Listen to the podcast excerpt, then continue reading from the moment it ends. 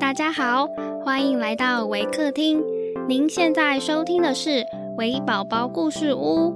本节目为台湾维客公益行动协会远距陪伴服务项目，透过讲故事的方式，陪伴我们在全球十一个国家、四十八个服务据点的孩子，让疫情所带来的距离不再是距离。本集节目由胜巨光电股份有限公司赞助支持。亲爱的听众，我是 Miss Emma。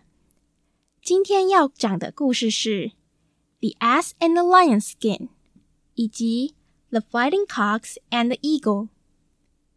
本故事将以英语进行。Hi everyone, I'm Emma from Waker. Today I'm going to share a story about the ass and the lion skin and the fighting cocks and the eagle.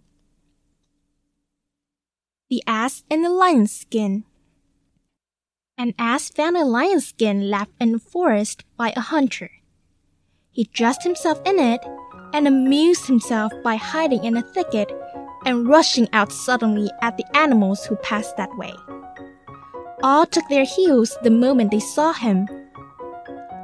The ass was so pleased to see the animals running away from him, just as if he were King Lion himself, that he could not keep from expressing his delight by a loud, harsh bray.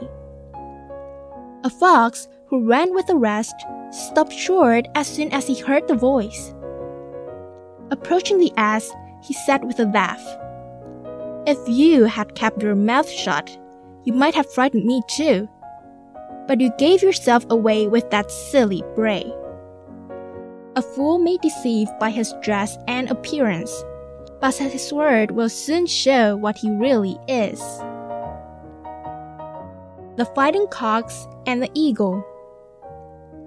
Once there were two cocks living in the same farmyard who could not bear the sight of each other.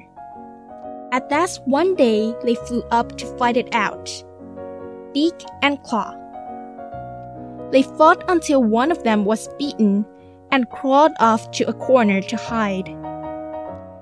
The cock that had won the battle flew to the top of the henhouse and, proudly flapping his wings, crowed with all his might to tell the world about his victory.